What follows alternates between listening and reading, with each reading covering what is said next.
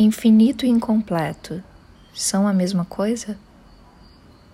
Talvez sejam vazios diferentes. O infinito vai se completando, vai se expandindo. O incompleto é um vazio de ausência, de espera. Acho que há na gente sempre algo que vai se expandindo. Acho que há na gente sempre algo à espera. Esse é o Habitar Poético, podcast sobre crises criativas e a relação com o ato poético de habitar o mundo. Eu sou a escritora Isabelle Borges e sou eu que faço esse podcast e que converso com vocês por aqui. Esse podcast é um percurso vivo e aqui vivemos a criação enquanto ela acontece. A crise das muitas ideias. Quando falamos da criatividade, às vezes pensamos na crise da falta de ideia, do famoso bloqueio criativo. Mas no episódio de hoje eu queria falar do oposto disso, que é do fato de às vezes termos muitas ideias e não saber o que fazer com elas. Isso gerar uma sensação de paralisia, de uma incompletude, uma constante falta, uma constante sensação que há algo a ser feito, o que não deixa também de ser um bloqueio. É muita vontade, é muito desejo para ordenar. Eu não vou entrar no mérito específico do contexto de excesso de produtividade do mundo contemporâneo, que afeta também essa nossa sensação, mas vou falar de algo mais sutil, mais do indivíduo, do campo quase que imperceptível a olho nu, mas muito perceptível dentro da gente, que é essa angústia de achar que não está conseguindo manifestar para fora o que move dentro. E para entrar nesse assunto, eu queria dar alguns exemplos das minhas próprias crises, porque esse podcast é para falar disso, e algumas reflexões que eu tenho tido sobre esse tema. Vamos lá. Eu tenho uma mania, uma mania de começar uma coisa e minha cabeça lembrar que tem uma outra coisa para fazer e aí meu corpo se dividir. Por exemplo, eu tô arrumando a cama, aí eu lembro que eu tenho que regar a planta. Então, no meio da arrumação, eu largo a arrumação da cama, eu pego um copo com água e jogo em uma das plantas. Volto, arrumo mais um pouco a cama, rego outra planta, lembro que tenho que mandar mensagem. Com uma mão eu arrumo o travesseiro, com a outra eu mando mensagem. Eu derrubo o copo d'água, eu molho o chão, seco o chão e assim eu vou dando voltas incompletas em mim mesma. Eu não consigo controlar. É um senso de urgência, tudo me chama um pouco. Isso acontece tanto que eu precisei criar o refrão de uma música para me colocar inteira nas coisas e eu vou pagar esse mico rapidinho aqui, que a música é mais ou menos assim. Uma coisa de cada vez, uma coisa de cada vez. Parece ridículo, mas funciona. Toda vez que eu vou largar uma coisa que eu tô fazendo para fazer outra, eu começo a cantar essa música. Eu termino o que eu tô fazendo e só depois eu vou para outra coisa. Por que, que eu tô contando isso? Porque eu percebi que tem um pouco a ver com a forma que às vezes lidamos com as nossas ideias. O problema disso é que gera uma insatisfação e que muitas vezes não conseguimos nem fazer uma coisa nem outra, nem seguir uma ideia nem outra, porque entra um elemento muito importante, que é a escolha. Falamos tanto da liberdade de criar que não nos damos conta que negamos a liberdade o tempo todo quando não escolhemos onde colocar nossa atenção, nossas mãos.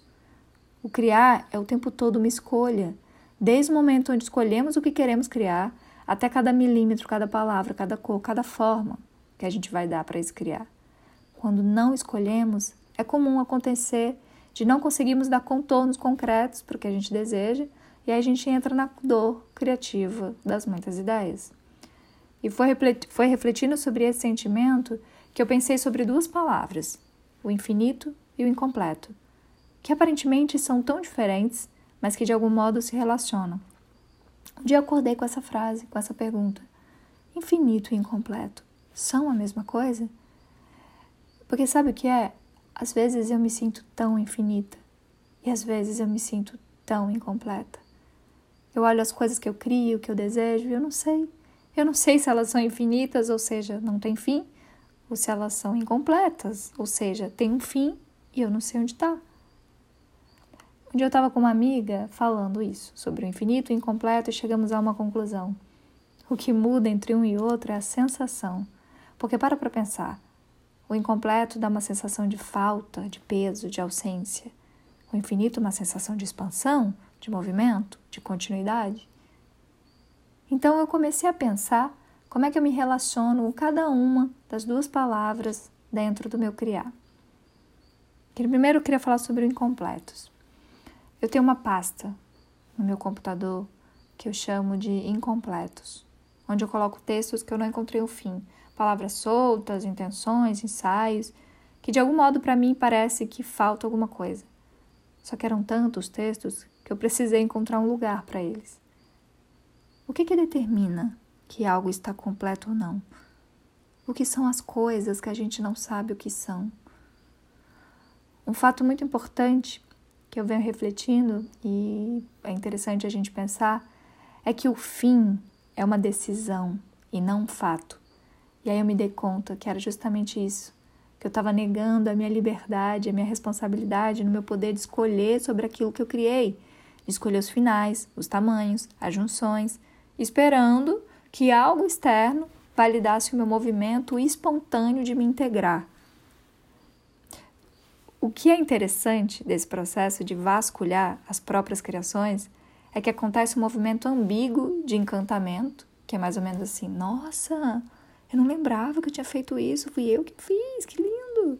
Junto de uma sensação, tá, e o que, que eu faço isso agora? Eu não sei como juntar essas peças, cada texto, cada escrita é parte de algo maior.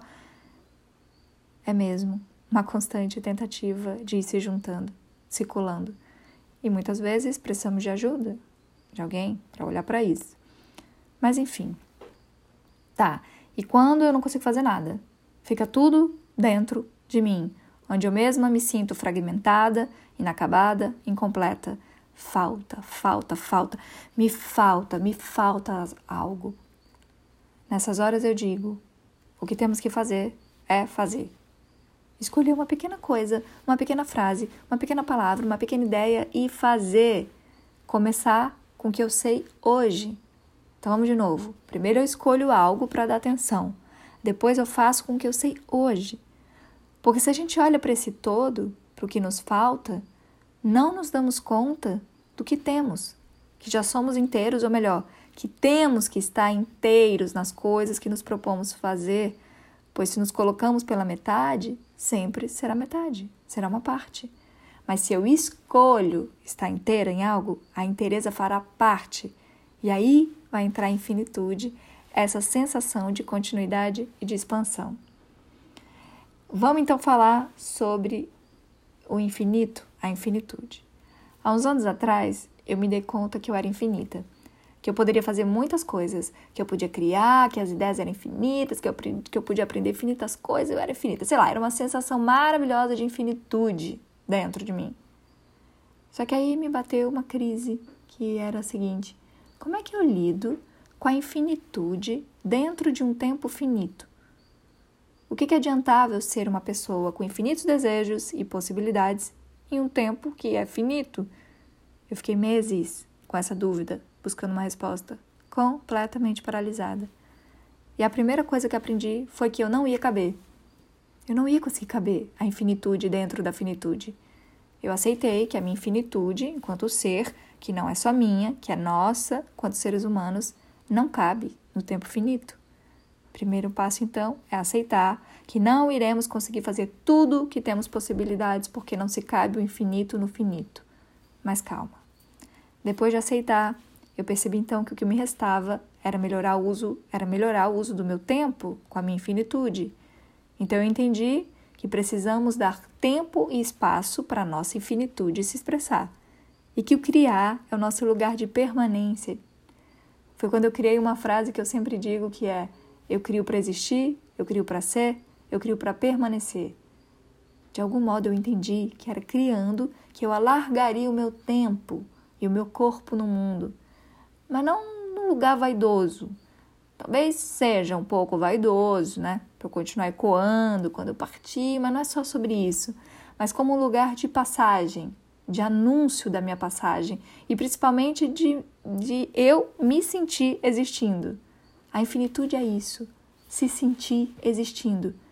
E por isso que dói tanto quando a gente acha que não está conseguindo colocar nossas criações no mundo porque sabemos no fundo, sentimos, quase podemos apalpar a infinitude que somos, a gente sabe que pode manifestar algo que só a gente vê e por isso dói.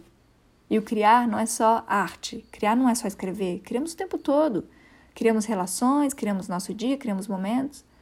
Aí eu fico com a pergunta: como temos dado tempo? Como temos criado tempo para nossa infinitude se manifestar? E lembrando que a escolha em como dedicamos o tempo já é o início do criar. E que o tempo não é uma questão de ter, ter tempo. O tempo é uma questão de estar. Só que essa pergunta gera às vezes mais angústia, porque muitas vezes não estamos felizes com a forma que estamos usando o nosso tempo e vemos o tempo passando e não conseguindo fazer o que achamos que temos que fazer. Aí eu volto para o ponto central. O que eu faço então com esse tanto de coisa que tem aqui dentro? E para isso eu quero te trazer uma imagem.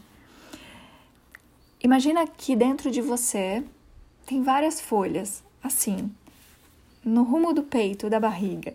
Várias folhas flutuando, coloridas, brilhosas, e você é capaz de mover, dançar no meio dela. Aí você começa a querer pegar as folhas, mas você não quer escolher. Você pega, pega, pega, vai pegando todas. Só que vai ficando muita folha para carregar. Aí você vai perdendo o movimento. Vai ficando difícil, é muita folha, por mais que elas sejam leves, brilhantes e coloridas, pegar todas de uma vez tira a fluidez, tira o movimento. Mas ao mesmo tempo, parece que se você pegar só uma, duas ou três, você está abandonando as outras. Então você não consegue escolher. E aí começa a angústia, porque ao pegar todas fica pesado, você não consegue se dedicar a nenhuma direito, não consegue aproveitar o movimento, e se você escolher, dá uma angústia por estar abandonando as outras. É nesse conflito que gera a paralisia e o bloqueio. Primeira coisa que a gente aprendeu aqui: temos que aceitar que não poderemos pegar todas, ou pelo menos não todas de uma vez. Ok, agora é, é pensar o seguinte, e esse é um grande aprendizado que eu tenho tido.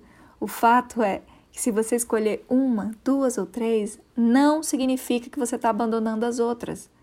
Você apenas está direcionando suas escolhas para aquele lugar que você está inteira naquilo que você escolheu.